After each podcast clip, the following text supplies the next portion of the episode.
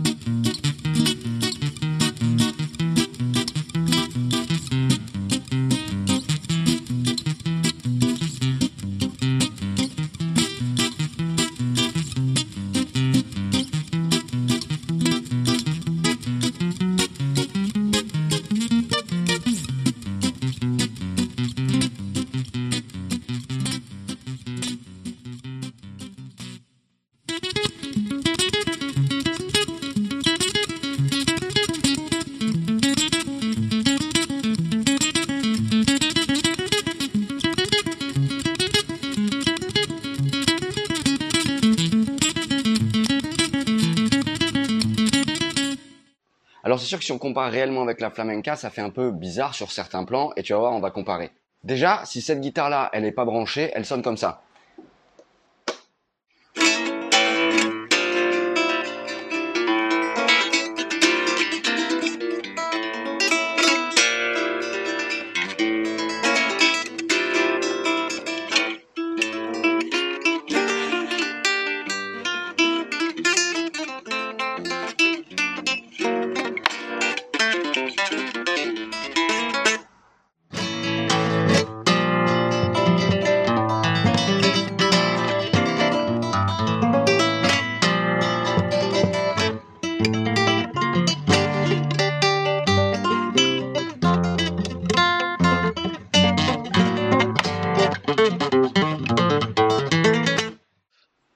Forcément, il n'y a pas beaucoup de son et puis on se rend compte qu'à des buffs purement euh, acoustiques, on ne pourra pas, pas réellement participer.